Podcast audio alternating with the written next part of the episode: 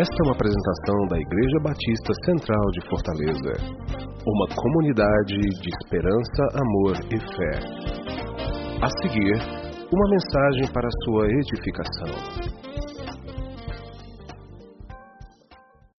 1 Pedro capítulo 5, quando diz aqui nos versos 6 em diante: Portanto, humilhe-se debaixo da poderosa mão de Deus, para que Ele os exalte no tempo devido. Lancem sobre Ele toda a sua ansiedade, porque Ele tem cuidado de vocês. Estejam alertas e vigiem. O diabo, o inimigo de vocês, anda ao derredor ou ao redor como leão, rugindo e procurando a quem possa devorar resistam-lhe, permanecendo firmes na fé, sabendo que os irmãos que vocês têm em todo o mundo estão passando pelos mesmos sofrimentos. O Deus de toda graça, que o chamou para a sua glória eterna em Cristo Jesus, depois de terem sofrido durante um pouco de tempo, os restaurará, os confirmará, lhes dará forças e os porá sobre firmes alicerces. A Ele seja o poder para todo sempre. Amém. Senhor, é o teu povo aqui presente, todos a uma só voz, cantando a tua grandeza, o teu poder, a tua majestade e a tua soberania. Faz as nossas mentes, Senhor, cativas a tua palavra, a ação do teu espírito aqui nesse lugar. Abençoa as pessoas que estão nos vendo pela internet, nos ouvindo pela internet, os que estão na tendinha também, Senhor. Que a tua palavra tenha preeminência em tudo. Que as minhas palavras, Senhor, estejam escondidas atrás da cruz de Jesus e que caiam em nossos ouvidos como palavras, Senhor, de homem, sim, mas submisso ao teu espírito, para que o Senhor use como o Senhor quiser. Fala através da tua palavra, fala através do teu Espírito Santo ao nosso coração, que nós pedimos em nome de Jesus. Amém. Podem sentar.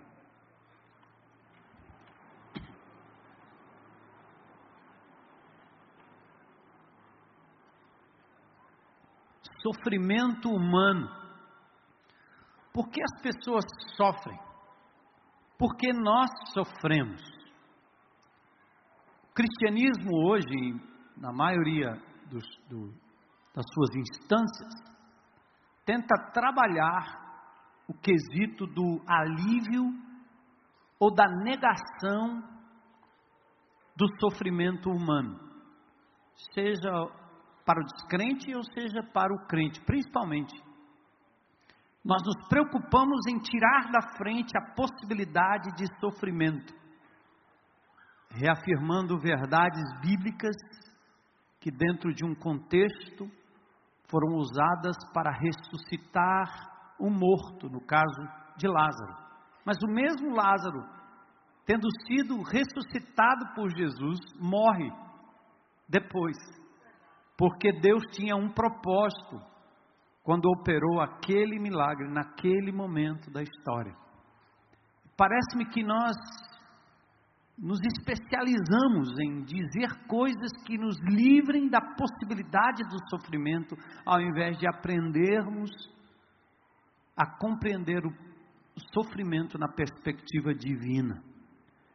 E saber que com maturidade, sabedoria e com a perspectiva correta de Deus, nós recebemos dele, do Senhor, capacidade para vivermos neste mundo cheio de aflições, que nos ocasionam sofrimentos, alguns dos quais nós podemos nos livrar, outros não. Mas com maturidade na fé, nós podemos receber do Senhor graça e poder para passar por esses momentos de tribulações. Doenças, mortes, assassinatos, exploração, infecção, epidemia, roubo, abandono, privação, abuso, ar poluído, água poluída, comida contaminada, exploração sexual, exploração financeira, exploração tributária, trabalho escravo, abandono, desprezo, descaso. É isso que as pessoas estão sofrendo. Destas coisas nós temos nos tornado vítimas. E não é tão simples de explicar por que essas coisas acontecem. Por isso nós precisamos, acima de tudo, como crentes em Cristo Jesus, e qualquer amigo que nos assiste ou esteja aqui presente, vai compreender que nós estamos falando da perspectiva teológica, da perspectiva da existência de um Deus criador, soberano, amoroso, misericordioso, justo, santo. Então, sabedoria para nós, como já foi dito aqui, é uma das virtudes mais aneladas pelos escritores sagrados. Ou seja, por toda a Bíblia há um anelo, uma busca por sabedoria. Em Tiago diz que Deus dá sabedoria a quem pedir, e Ele não vai lançar em rosto, não custa nada. Pode pedir. Mas o que é sabedoria? Sabedoria, ao meu ver, na compreensão do que se apreende das Escrituras, é a capacidade de olhar a vida, a circunstância, o problema, a perda, o ganho, as relações, é a capacidade de olhar tudo isso do ponto de vista de Deus. Isto é sabedoria. Existe uma maneira humana de enxergar as coisas, ela é horizontal, ela tem uma perspectiva horizontal, rasteira, humana, é como nós enxergamos. Às vezes os nossos óculos são têm lentes egoístas, têm lentes injustas, lentes míopes, porque nós não temos a capacidade de compreender como Deus compreende. E isso nos leva ao desespero. Nos leva, por exemplo, como leva a raça humana a se atirar para cima daquilo que é errado e não querer voltar nunca mais, de achar que não tem mais retorno, que é melhor continuar errando, é melhor continuar explorando, é melhor continuar matando do que tentar o retorno, por questão de culpa ou por questão de vergonha. A raça humana não enxerga direito na perspectiva correta ela é míope. Nós somos míopes nesse sentido. E como crentes em Cristo Jesus, é triste pensar que muitas vezes nós não mudamos a nossa perspectiva. Nós ainda olhamos como uma criança que vê apenas as pernas, os pés, os sapatos da multidão. Nós não temos a perspectiva correta. E é nesse sentido que a sabedoria significa você se levantar e subir nos ombros do Pai e subir na perspectiva divina e poder enxergar como Deus enxerga. E só tem um jeito de você se aperfeiçoar ou ser aperfeiçoado nesta perspectiva de colocar a lente divina, tirar a lente humana e colocar a lente divina. É na medida que você compreende o que Deus revelou aqui nessa palavra. Isso é sabedoria. Uma criança não vê na perspectiva do adulto. Eu me lembro ainda pequeno indo para as paradas militares de 7 de setembro, 15 de agosto, data da comemoração do Dia do Exército, data da comemoração da independência. Meus pais sempre me levavam para essas paradas, mas eu não conseguia ver muita coisa a não ser um bocado de perna passando e me agarrava aqui na, na, calça do meu pai, e eu via as pernas e os sapatos passando, as botinas passando, as rodas dos carros, até que meu pai me pegava e colocava em cima dos seus ombros. Sobre os seus ombros eu era capaz de enxergar o que ele estava enxergando. Ah, agora eu estou vendo. Agora tem um outro desenho, agora tem uma outra forma de ver. Então, a criança, seja na parada militar, seja no zoológico, seja no estádio, seja onde for, e esses dias eu dei um, um rolezinho né, com minhas, minhas netas e meu neto no shopping center. E tem certas coisas que se eu não pegar o pequenininho de três anos e levantar, ele não consegue enxergar. Eu quero ver, vô. E aí você levanta. E aí está satisfeito porque eu vi, porque alguém te levantou. O nosso problema é exatamente esse. Nós temos uma perspectiva tão horizontal e aceitamos as perspectivas míopes, errôneas, distorcidas dos seres humanos que às vezes até utilizam a ciência para embasar opiniões que não têm nada a ver com Deus, principalmente quando a dita ciência deixa de lado a perspectiva da existência de um Deus e de um Criador, e passa a olhar apenas e tentar explicar a questão humana puramente do ponto de vista cartesiano, puramente do ponto de vista causa e efeito, puramente do ponto de vista do homem. Seres humanos não podem interpretar corretamente os fatos e circunstâncias da vida enquanto não forem erguidos aos ombros do Eterno e do Criador. Porque é assim, ó. Enquanto você lida com coisas que satisfazem o teu coração, Enquanto você está vivendo coisas que parece que estão dando certo na sua vida, enquanto você está ganhando, enquanto você está recebendo, enquanto você está curtindo a vida e achando prazeroso aquilo que você faz, você não só gosta do que está vendo e experimentando, como você reconhece, certo ou não, de que Deus está do teu lado. É como o bandido preso que mostra as marcas do seu corpo e diz: graças a Deus, eu escapei, graças a Deus. E pede até a presença de Deus e a sociedade de Deus naquilo que faz de errado, seja crente ou não crente. Tal é a nossa perspectiva errada dessa questão. E, e, e preste atenção: Pensar que Deus só está do nosso lado quando as coisas dão certo para nós é um equívoco absurdo. É olhar como criança de forma míope, é não enxergar corretamente, é não ser sábio, mas nécio, louco.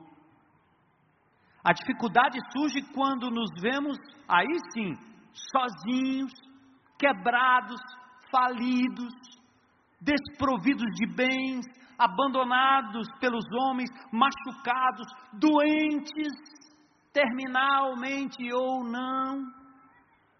A dificuldade aparece quando nós estamos limitados fisicamente, chocados com o envelhecimento, os cabelos brancos e as rugas, ou quando nós recebemos a visita da morte. Aí, esta hora, parece que nós soltamos frases de efeito, mas lá no fundo a dúvida ainda permanece. Nós não compreendemos como Deus pode estar do nosso lado quando tudo dá errado. Quem aqui já não pensou nisso? Quem aqui já não viveu esse dilema? Questionou desta forma? Logo surgem as dúvidas e os questionamentos. Por que Deus? Onde estás, Deus? Lembra de Marta e Maria? Se o senhor tivesse aqui, meu irmão não teria morrido. Onde é que você estava? Jesus não era onipresente naquela hora, ele estava incorporado, ele estava encarnado, ele era ser físico, não poderia estar em vários lugares ao mesmo tempo. Como assim? Será que eu mereço tal coisa, Senhor? O que eu fiz? Você logo fica procurando. Ou então, quando vê alguém em sofrimento, quer logo condenar e dizer: foi por isso, é por isso, é por isso. Ele também, ah, esse aqui também. Isso aí nós somos craques e rápidos. De que valeu a minha obediência? Lembra do filho próximo? Como assim? Por que eu não recebi? Por que eu não ganhei?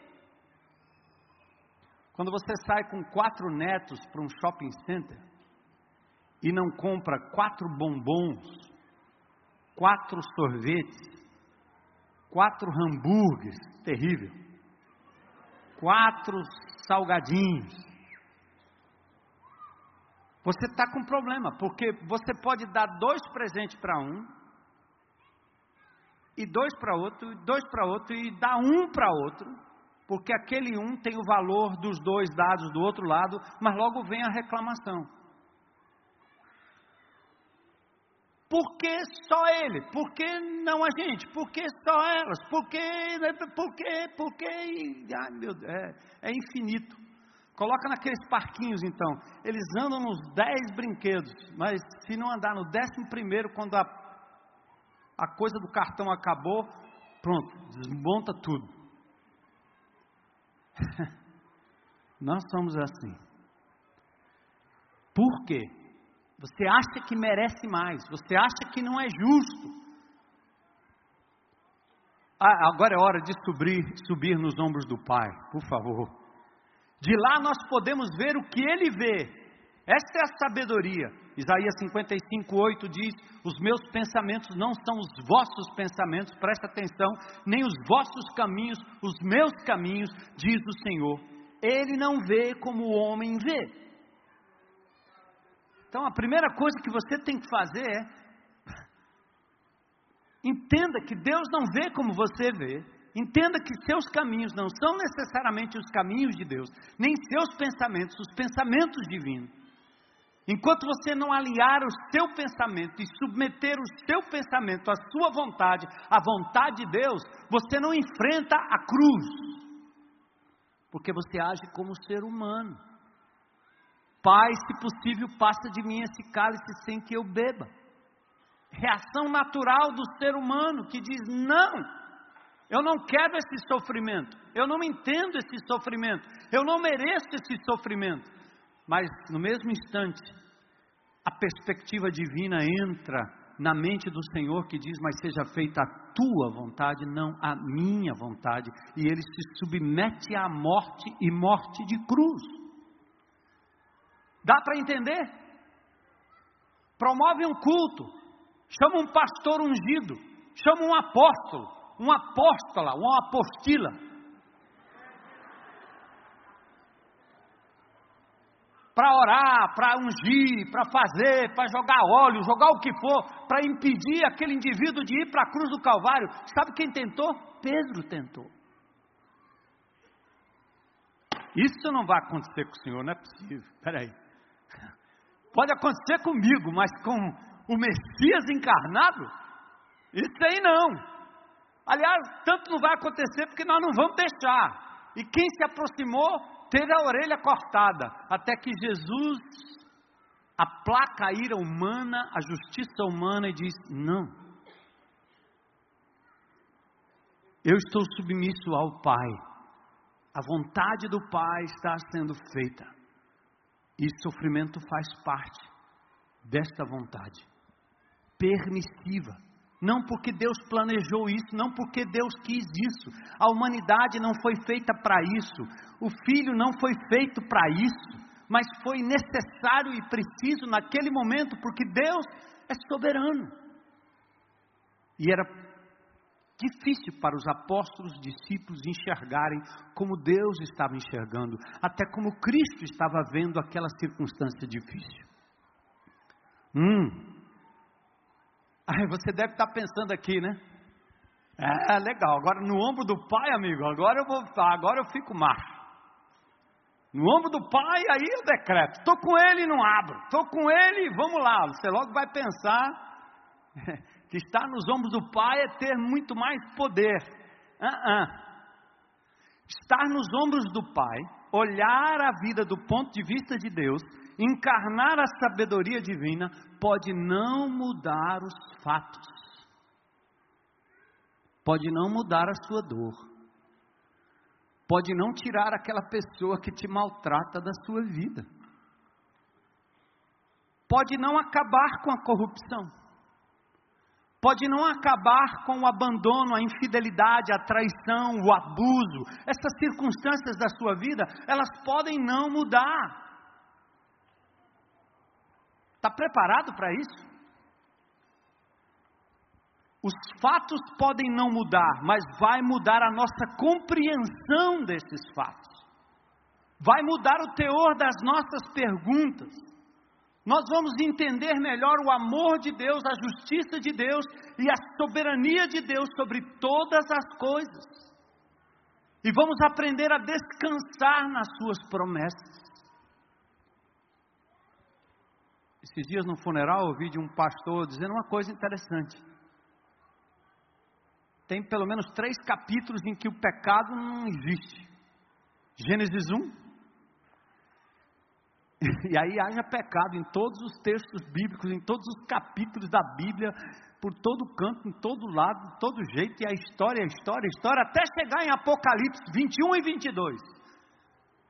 Ele enxugará dos nossos olhos toda lágrima, o pecado não mais existirá, a morte não mais existirá, a doença não mais existirá, não vai ser preciso funeral, não vai ser preciso quimioterapia, não vai ser preciso você chorar mais pelo abandono, se sentir sozinho, não vai, não vai existir mais isso.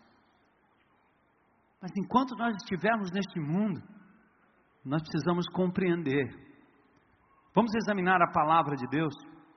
Eu tenho três textos hoje à noite: Jó capítulo 9, Jó, cap, aliás, João capítulo 9, Jó capítulo 1, e capítulos, capítulos 1 e 42 e 2 Coríntios 12, 1 e 10. Mas primeiro eu quero convidar você a focar na criação, focar na cruz e focar no Pai, para entender melhor. A criação foi fruto de um Deus bondoso e justo. Eu tenho que repetir isso várias vezes. Gênesis 1:31, viu Deus tudo quanto fizera e eis que era o quê? Muito bom. Muito bom. No princípio, o homem pôde usufruir os benefícios do Éden, comunhão contínua e pessoal com Deus, vida de felicidade plena. Aqui a punição existia ou não? No Éden, a punição existia ou não? Qual é a resposta, classe? Existia como possibilidade. Porque Deus nos fez autônomos, Deus nos fez com autonomia, Deus nos fez com arbítrio, Ele não nos fez robôs, então Ele colocou a punição como possibilidade. Pode comer de toda árvore, pode tocar em toda árvore, pode fazer o que você quer, quiser com todos os frutos que aqui estão, mas este aqui não. Até aí, continuo feliz com o meu Deus na viração do dia, todos os momentos, todas as horas, livre, isento do pecado, mas convivendo com a possibilidade do pecado colocado aqui num determinado local. Não me, mexa nesse, mexa nesse, mexa nesse, mas não mexa nesse aqui. O dia que você mexer, você morre. A possibilidade estava lá. Mas o homem não foi criado com o sofrimento, com a punição divina. No princípio, o homem pôde usufruir de tudo isso, a punição era apenas uma possibilidade e a disciplina um aprendizado natural da vida. Porém, a desobediência, a rebeldia, a insubmissão, descontentamento, a não observância do mandamento divino, a busca ilusória por independência, trouxe o quê? Trouxe morte. A consequência da desobediência foi a morte. E com a morte veio o sofrimento. Gênesis 3,16, dores de parto multiplicadas. Gênesis 3,17, maldição sobre a terra, sustento obtido com fadiga. 3,18, cardos, plantas espinhosas, abrolhos, as tiriricas, né? Os espinhos, talvez uma figura de toda a dificuldade que nós vamos encontrando no nosso dia a dia, por conta da desobediência, da não dependência de Deus e da presunção maluca de querer ser como Deus. marcas da derrota do homem e do julgamento de Deus. A desobediência leva a raça humana a se submeter a um mundo de homicídios, adultérios, imoralidade, corrupção, desrespeito à pessoa, falta de ética geral, onde o juiz que denuncia morre, quem testemunha um crime morre, quem discorda da corrupção partidária é inimigo do bem, o crime é comandado dos gabinetes em sociedade com as prisões, enfim. Deus não é culpado disso. Quem se responsabilizará pelo sofrimento vivido pelas vítimas de Auschwitz, por exemplo? de Hiroshima, de Nagasaki, do Vietnã, da Síria, da Nigéria, lá no norte, das Torres Gêmeas, na Venezuela hoje, mortes no Brasil, mortes no nosso estado. Quem vai se responsabilizar? Deus? Quem vai ser responsabilizado pelo uso indiscriminado de agrotóxicos, pelos medicamentos que matam, que já foram denunciados? Quem vai se responsabilizar por, comer mal por ter uma indústria, indústria alimentícia que coloca a goela dentro da gente com sabor gostoso, as químicas que nos matam, Deus. Depois que o homem desobedece, come do fruto que não devia, traz sobre si a condenação que Deus havia dito e colocado apenas como aviso: não coma, o dia que você comer, você morre. No que come, a morte vem, porque Deus não é mentiroso. Deus não tem duas palavras. Deus não é aquele pai que diz: Meu filho, não faz isso aí, se fizer vai ficar de castigo. O menino faz e o pai diz: Eu já não te falei, se fizer vai ficar de castigo. Já não te falei, já não te falei, já não te falei, já não te falei, já não te falei, já não te falei. E o menino diz: Esse cara não cumpre o que ele promete. Ele não tem palavra, eu vou continuar desafiando ele, vou continuar fazendo o que eu quero fazer, porque ele não cumpre. Deus cumpre Sua palavra. Ele avisou, e a morte veio, e com a morte veio tudo isso que nós estamos vivendo aí, gente. Não tem por que perguntar, Deus, por quê? Ora, é simples. Nós somos responsáveis pelo desabamento da mina da Rússia, pelas mortes dos estádios, pelo desaparecimento do avião na Malásia, pelo sucateamento de aeronaves que nos fazem andar por aí como se estivéssemos andando num negócio, numa carroça velha pelos edifícios e marquises mal construídas, pelas mortes nesses estádios, pela corrupção. Quem é responsável? Quem responde pelo endeusamento da bebida que mata, do cigarro que destrói, pelo derrame de crack e outras drogas que matam vidas a cada minuto? Quem? Deus? Eu disse no gabinete da secretaria esta semana, exatamente do secretário que esteve aqui, olhando para responsável e dizendo para eles: como é que vocês estão mandando a gente lutar contra a exploração sexual infantil e vocês vão colocar naquela FanFest bandas que vão exaltar a sexualidade de crianças e ensinar pornografia para todo mundo? Como é?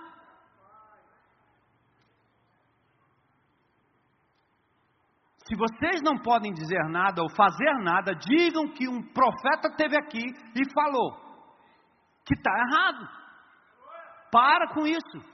Para de vender aquilo que você sabe que produz violência e você combate o resultado, mas não faz nada acerca da causa. Incoerência. Mas é típico do ser humano. Quem é culpado disso? Deus? Nós mesmos. O Deus Criador não planejou o desastre. Ele simplesmente deu ao ser humano o arbítrio, a capacidade de escolha entre vida e morte, como produto de uma semeadura, pecado e negligência. Gálatas 6, 7. Pensa nisso aí, ó. Não vos enganeis. Veja esse texto. Não vos enganeis. De Deus não se zomba. Pois aquilo que o homem semear, isso também ceifará. Ouviram, irmãos? Vamos ler juntos aí? Juntos, juntos, vamos, Gálatas 6, 7. Não vos enganeis, de Deus não se zomba, pois aquilo que o homem semear, isso também ceifará. Estão perguntando por que, que os nossos jovens, por que nossos adolescentes estão violentos matando pai e mãe, desprezando a autoridade, desprezando a lei, brincando com a vida, porque nós abolimos a família, porque nós queremos acabar, a sociedade acabou com o conceito de família, porque a sociedade está proibindo agora que os pais disciplinem seus filhos, para que o que? O mundo discipline, a cadeia discipline mais tarde? Incoerência. Por isso o sofrimento.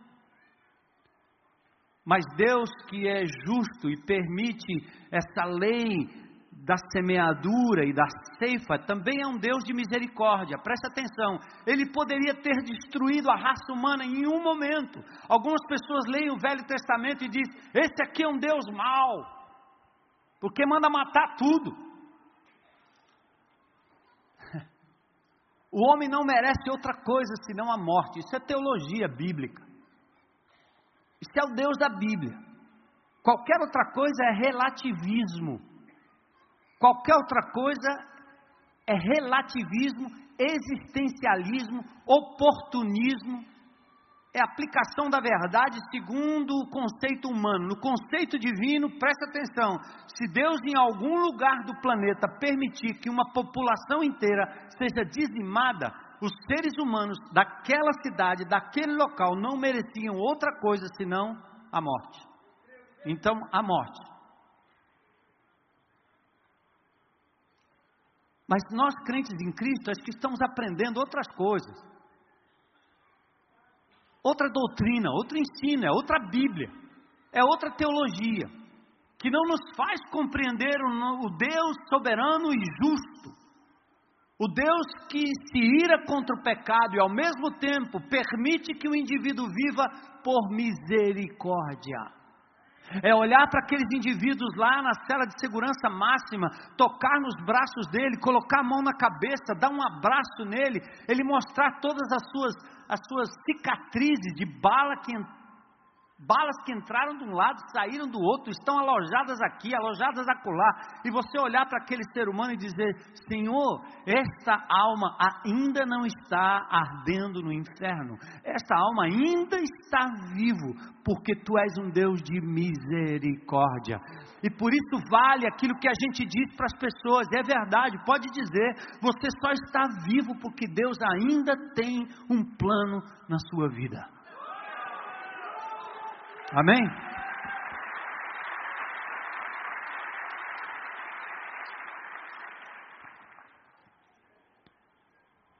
Bom, olhando para o Criador, esse não apenas preserva, como se apresenta como a solução. Ele é a vida, ele é a porta, ele é o bom pastor, ele é o consolador, o redentor, enquanto a maioria da raça humana opta por não aceitar porque acredita mais em suas próprias soluções e explicações. A psicologia explica, Freud explica, a ciência explica, a tecnologia explica.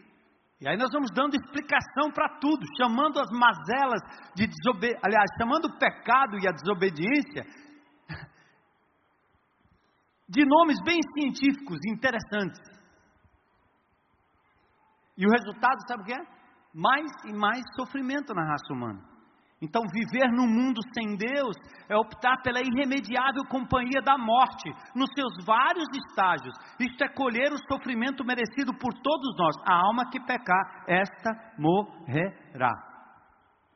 Então, o sofrimento humano é consequência da sua desobediência ao padrão estabelecido por Deus a ausência de Deus, a desobediência da raça humana, ocasiona esse desequilíbrio que nós estamos vendo no planeta, que afeta a raça humana e nos faz morrer ou viver uma vida de morte. E dá licença, meu irmão, o ar poluído é respirado por você também. A comida que não presta, que está lá, cheia de, de química, você também come. A água que nós temos aqui no nosso país, no nosso estado, tem um pH maldito, vai matando a gente pouco a pouco. Todos nós temos, não tem outra água. Deus não bota um canudinho lá no céu para descer alguma coisa que seja só para os crentes. Significa que apesar de nós termos Cristo Jesus como Senhor e Salvador, nós estamos no mundo, sofrendo as consequências do mundo. E o pior, às vezes, como crentes em Cristo, fazendo as opções do mundo. Mas vamos olhar para a cruz. Olho para a cruz. Depois de focar na criação. O que aconteceu na cruz? Na cruz nós temos uma perspectiva diferente. A cruz elimina a possibilidade do sofrimento ser apenas uma forma de punição sobre nós. O sofrimento do homem nem sempre é uma punição. Então preste atenção, você é crente, eu sou crente, nós somos crentes em Cristo Jesus. Entendemos que a raça humana sofre por conta do seu próprio erro, pecado e abandono da pessoa de Deus. Entenderam isso? Amém? Entendem que nós também sofremos essas mesmas consequências, porque eu vivo no mesmo planeta, eu vivo na mesma cidade, eu entro na mesma UTI, a mesma bactéria que pega o outro me pega também. Sinto muito. Não os peço que os tire do mundo, os tire do mundo, mais que os livre do mal, livre do maligno. Esse é um pedido de Jesus.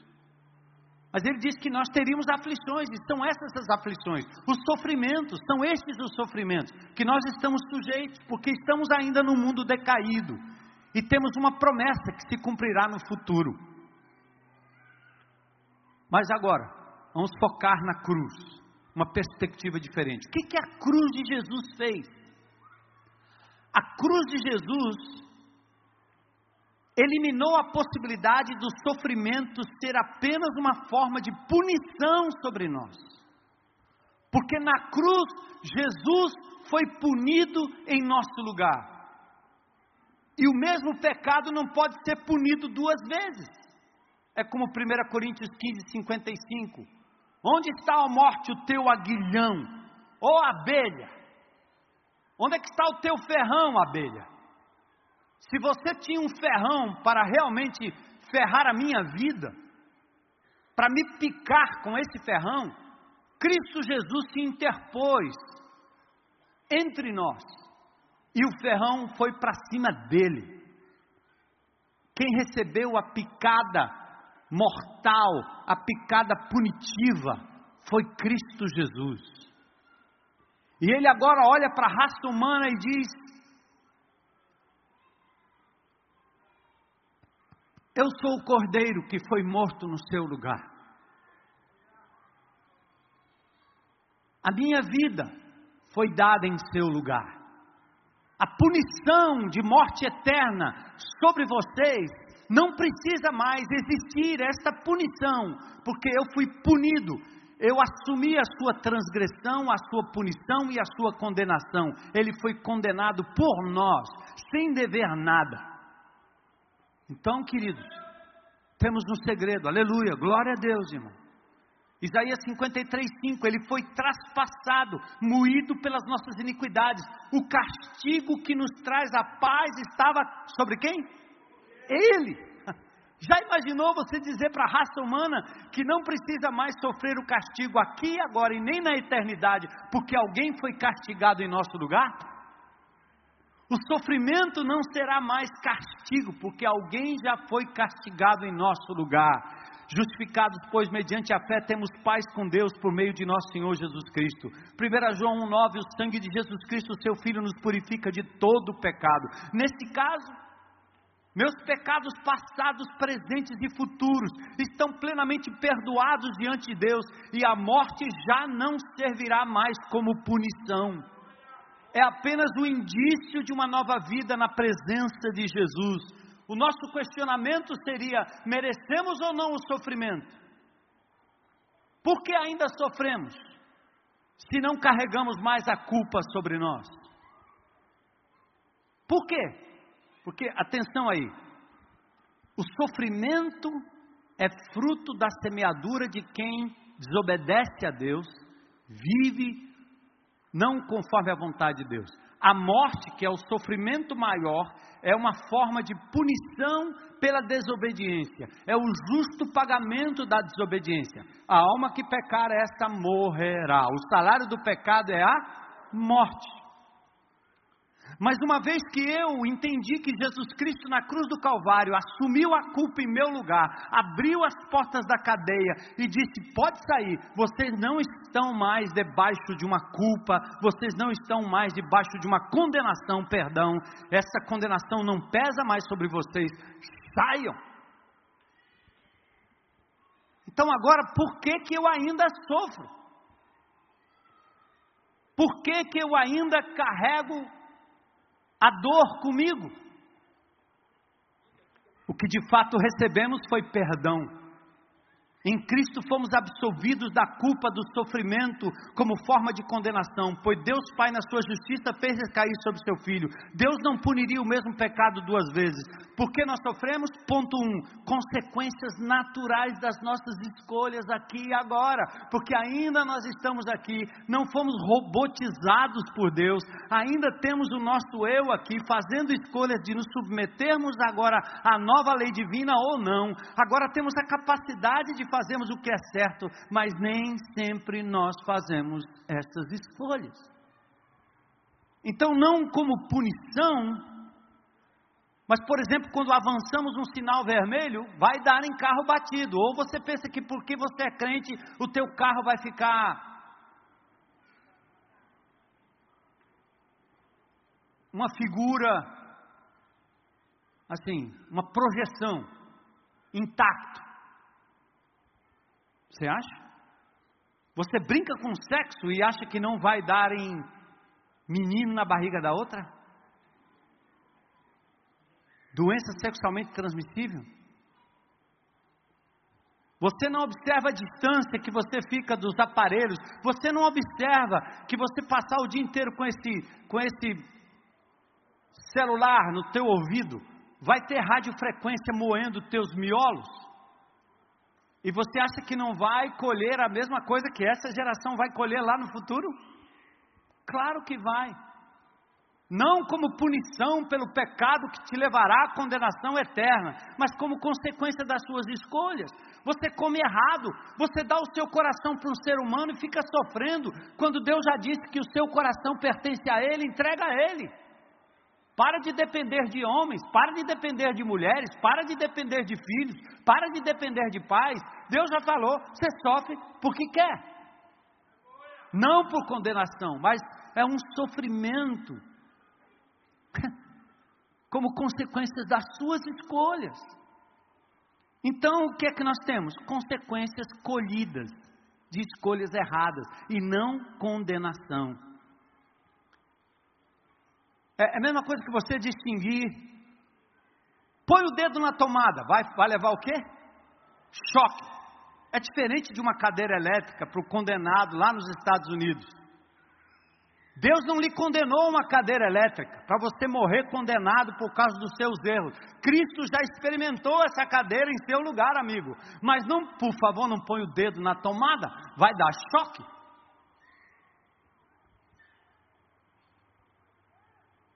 Então, agora, pois, já nenhuma condenação há para os que estão em Cristo Jesus. Mas além das nossas escolhas, por que, que nós ainda sofremos? O último item, olha para o Pai, olha para o Criador, que agora é teu Pai. Agora você tem um Pai, você não tinha não, agora você tem um Pai. Aliás, tinha um, mas que vinha para matar, roubar e destruir. Vocês tinham como pai, nós tínhamos como pai o diabo. Agora nós nos tornamos filhos de Deus, fomos adotados da família de Deus. Ele nos tirou dessa casa de recuperação que o Orlando vai visitar. E nós, olha, da pá virada. E ele agora nos traz para dentro da sua casa, ele nos adota.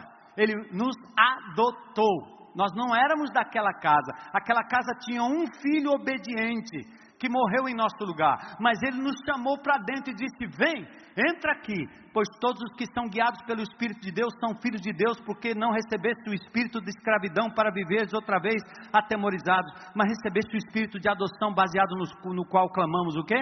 Abba, Pai. Agora somos parte da família de Deus. Presta atenção. Temos um Pai perfeito cremos num único Filho perfeito e nos tornamos filhos adotivos, cheios de imperfeições. Pense na sujeira. Pense no cara entrando na sua casa, sendo adotado. Por isso que o povo quer adotar um bebezinho bem bonitinho que sai logo ali da maternidade. Ninguém quer adotar um caba com 5 anos, 7 anos, 10 anos, 12 anos. Por quê?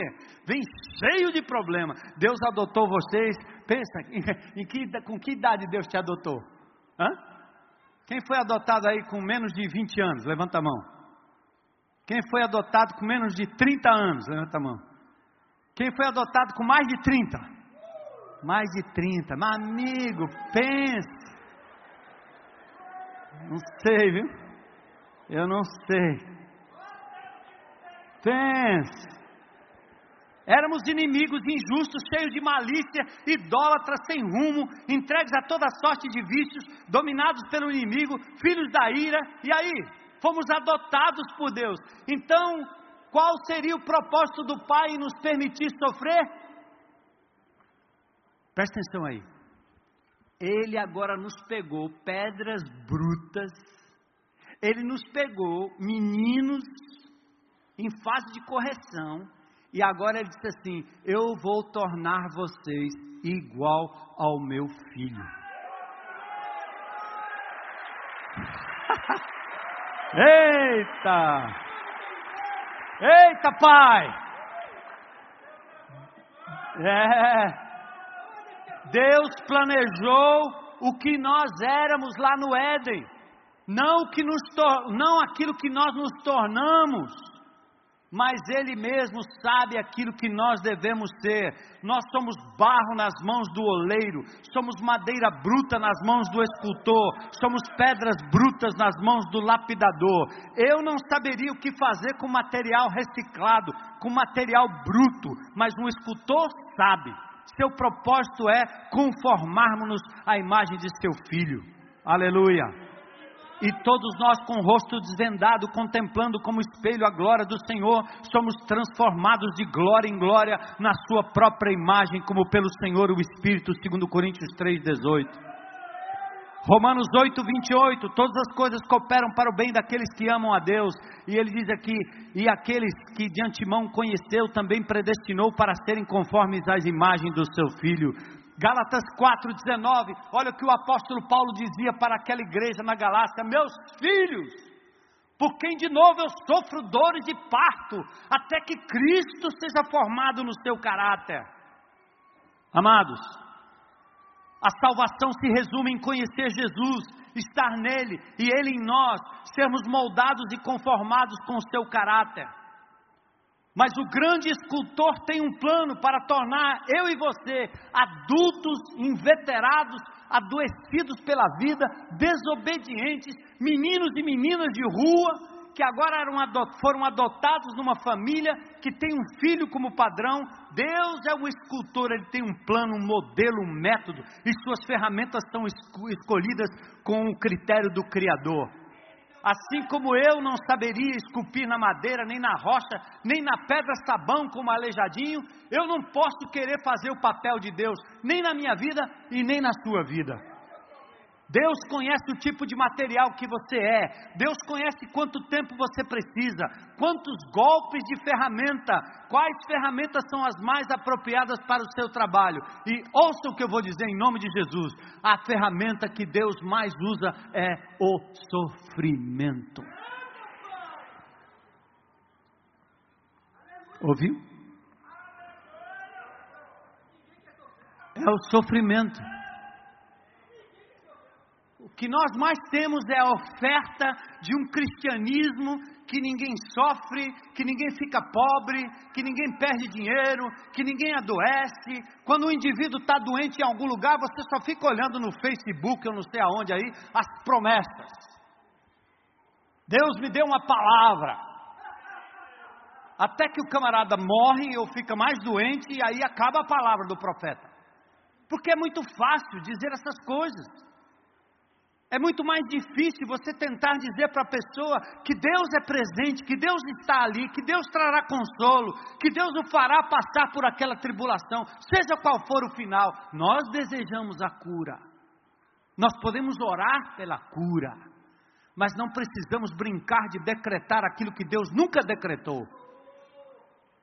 No livro de Hebreus, no capítulo, no capítulo 11, tem uma galeria, uma galeria enorme ali, dos homens que pela fé derrubaram exércitos, derrubaram muros, venceram batalhas, passaram pelo mar, aleluia! E depois, logo mais na frente, quando ninguém gosta de ler, tem alguns que pela fé foram cerrados ao meio. E aí? Perderam casas, perderam filhos, perderam a vida, foram queimados vivos. E aí? Qual é a palavra profética? Para quem gosta de brincar com as Escrituras. A palavra profética é Deus é soberano, Deus estará com você, Deus não lhe abandonará, Deus vai estar no vale da sombra da morte, Deus é o Deus da ressurreição, Deus é o Deus da vida, Deus estará com você, Deus vai chorar com você, vai doer nele como dói em você, acredite, e se ele quiser curar, ele o fará para a glória do seu nome. Quando Ele quiser, como Ele quiser. Aleluia. O ser humano, apesar de ser feito de carne e osso, não será esculpido na imagem física de Jesus. Deus pode tocar no corpo, como fez com Jacó no val de Jaboque, mas Ele quer esculpir o seu caráter, seu coração, seu interior, sua vontade, para que você possa se parecer mais com Jesus. Ele não usa uma única ferramenta, porque nós somos diferentes. Ele sabe muito bem. Como somos diferentes, filhos de suas personalidades diferentes, alguns são dóceis, outros são rebeldes, outros outros geniosos, outros de dura servir, outros são teimosos, outros são meigos, outros obedientes, outros ignorantes, outros arrogantes, outros autossuficientes, outros insubmissos, mas o Pai conhece cada um, cada um, cada um. De um modo ou de outro, todos resistimos à mão de Deus, todos fazemos isso. O sofrimento é revelado na Bíblia como punição. E aí eu quero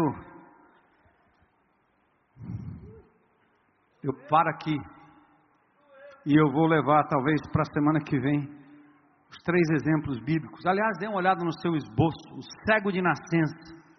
Ele está cego por quê? Nem pecou ele, nem os pais. Mas para que se manifestasse a glória de Deus. Quem pecou?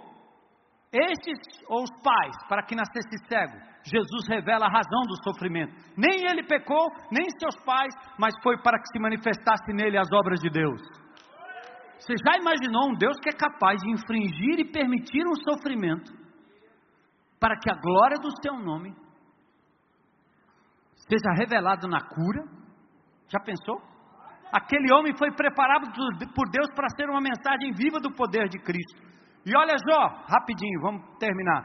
Jó é o exemplo do sofrimento sem causa aparente. Homem íntegro, homem reto, homem temente a Deus, homem que se desviava do mal. Hein? Amava e santificava sua família, oferecia sacrifícios a Deus, mas ele perdeu filhos, bens, posição social, saúde. E cadê os profetas? Cadê as profecias? Cadê as promessas?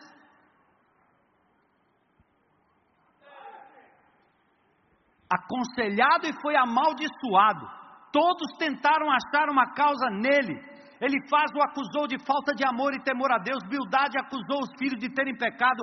Zofar acusa-o de ter pecado. Eliú faz uma dissertação teológica, balela, papo furado, de quem ao invés de chorar com os que choram, ficam dizendo versos bíblicos apenas porque querem dizer. Porque não sabem dizer outra coisa porque não sabe entender que Deus ainda está, que tem sofrimento, que vale chorar com. Desejar a cura, sim. Ministrar a cura, sim, quando o Senhor indicar, quando o Senhor mandar, mas seja feita a tua vontade. O que é que Jó aprendeu com o sofrimento? Que jamais teria aprendido sendo tudo aquilo que ele foi. Primeiro, o poder de Deus. Ele disse: Bem sei que tudo podes. O que Jó não aprendeu no santuário, aprendeu no sofrimento. Depois ele aprendeu intimidade com Deus. Eu te conhecia só de ouvir, mas agora os meus olhos te Vem, a transcendência do Deus adorado por Jó foi transformada numa experiência pessoal, íntima, consoladora e acalentadora. Outra coisa que ele aprendeu, a insignificância do ser humano. Verso 46 é, do capítulo 42. Por isso me abomino, me arrependo no pó e na cinza. Um homem rico, religioso, poderoso, influente, passou pela escola humilde do sofrimento. Ele aprendeu que não sabia nada, que não era nada, mas que Deus é tudo e é soberano. Paulo, apóstolo Paulo, em 2 Coríntios 12, pense no homem ungido, pense no homem do fogo, pense no pentecostal, pense num homem poderoso. Paulo, um instrumento poderoso nas mãos de Deus, havia recebido revelações maravilhosas e profundas, era acusado de querer ser maior do que os demais apóstolos e de estar se vangloriando pelas revelações, talvez até estivesse. Mas aí o que é que Deus disse? Fez com ele, deu a ele um espinho na carne para que não me soberbecesse com a grandeza das revelações, foi-me posto um espinho na carne. Paulo não descarta a possibilidade do orgulho humano, a dureza do sofrimento, seu sofrimento era grande, no verso 7. Ele diz que aquilo ali era um mensageiro de Satanás para esbofetear ele, a fim de que ele não se exaltasse. Quanto tempo durou o sofrimento dele? Até um culto que fizeram para a libertação, é? Se eu fizesse uma aqui, essa tenda ia estar cheia segunda, terça, quarta, quinta, como ficam vociferando todo o tempo. Venham, venham, venham, venham, que vai ser a noite disso, a noite daquilo, a noite daquilo, a noite daquilo. Só não tem a noite do soberano Senhor, que te vê onde você está, que você não precisa ir para templo nenhum, que Deus está do teu lado no sofrimento, na UTI, na sua casa, quando você perde, quando você é roubado. Glória a Deus. Quanto tempo durou o sofrimento? Paulo não pôde se livrar do sofrimento, mesmo tendo pedido ao Senhor três vezes. Por causa disso eu pedi: Senhor, Senhor, tire isso de mim, tire isso de mim. Ora, se Deus não atende Paulo, amigo, ele vai lá me atender? Vai te atender? Mas aí, quais foram as razões do sofrimento de Paulo? Primeiro, evitou soberba. Segundo, mostrou a suficiência de Cristo. Jesus disse: A minha graça te basta. Eu fico torto, eu perco tudo, eu morro, eu fico aleijado, eu fico cego, eu fico doente, o câncer me pega, mas nada vai me separar do amor de Deus que está em Cristo Jesus. Aleluia.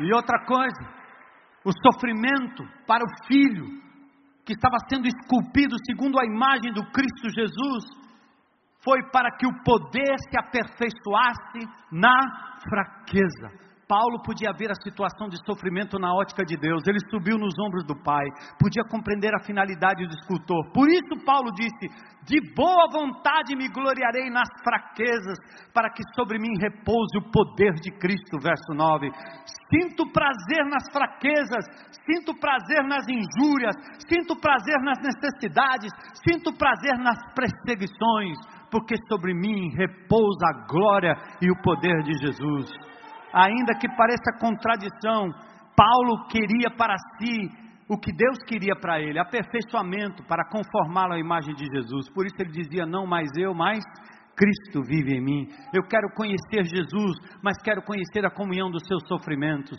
Cristo vai sendo formado em nós. Por isso, irmãos, não desanimemos.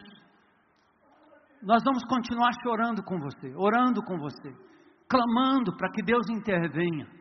Clame, não espere nenhum guru, você tem o Espírito Santo e acesso à presença do Rei. Mas sempre não se esqueça de pedir a vontade dEle. E qualquer que seja a resposta divina, seja sim ou seja não, dê glórias ao seu nome. Paulo diz em 1 Coríntios 10, 13: Não vos sobreveio tentação que não fosse humana, mas Deus é fiel, não permitirá que sejais tentado além das vossas forças. Pelo contrário, juntamente com a tentação vos proverá livramento, de sorte que possais suportar o sofrimento. Glória a Deus.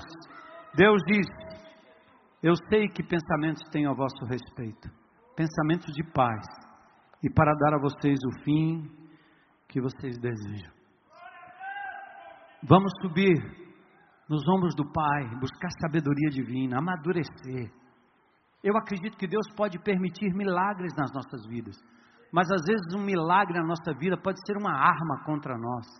Pode ser uma arma contra o nosso caráter, pode ser uma arma que vai exaltar o nosso orgulho, que vai apontar para o fulano, beltrano, ciclano, que é mais do que o outro, que é a igreja que é mais isso, mais aquilo, mais aquilo outro. Não, não, não, não, não. O nome de Jesus tem que ser exaltado. Queridos, a graça de Jesus nos basta. Diga isso para ele: a tua graça me basta, Jesus. A tua graça me basta, Senhor. A tua presença é tudo que eu tenho, é tudo que eu preciso, é tudo que eu espero. Glórias ao teu nome. Vamos adorar ao Senhor, aleluia. Glórias ao teu nome. Deus presente, Senhor dos exércitos. Deus Todo-Poderoso, Senhor, que nos acompanha no vale da sombra da morte. Deus que dá aquilo que nós desejamos, às vezes os pequenos mimos, Senhor. Deus que dá ao nosso coração a alegria, Senhor, de viver nesse mundo mal, mas ainda estarmos sendo acompanhados pelo Espírito Santo de Deus, pela presença de Deus, por termos saúde que resta, família que o Senhor nos dá, igreja, irmãos, Senhor, um evangelho, a intrepidez da tua palavra. Oh, aleluia, Senhor. Glórias ao teu nome, Senhor. Ensina-nos, Senhor, a ver a vida do teu ponto de vista, para a glória do teu nome, Senhor. Alguém aqui hoje à noite que gostaria de publicamente dizer: Eu quero entregar minha vida a esse Jesus maravilhoso, ter os meus pecados perdoados e pagos, quero ter o livramento da condenação eterna, quero ter paz de Deus, paz com Deus. Tem alguém hoje publicamente querendo dizer: Eu quero Jesus, levanta a sua mão. Glória a Deus, glória a Deus. Vocês estão vendo daí, orem. Orem com ele. Mais alguém? Mais alguém? Mais alguém? Hoje é teu dia. Você quer entregar sua vida a Jesus? Glória a Deus. Vamos exultar, irmãos, com alegria. Aleluia. Lá.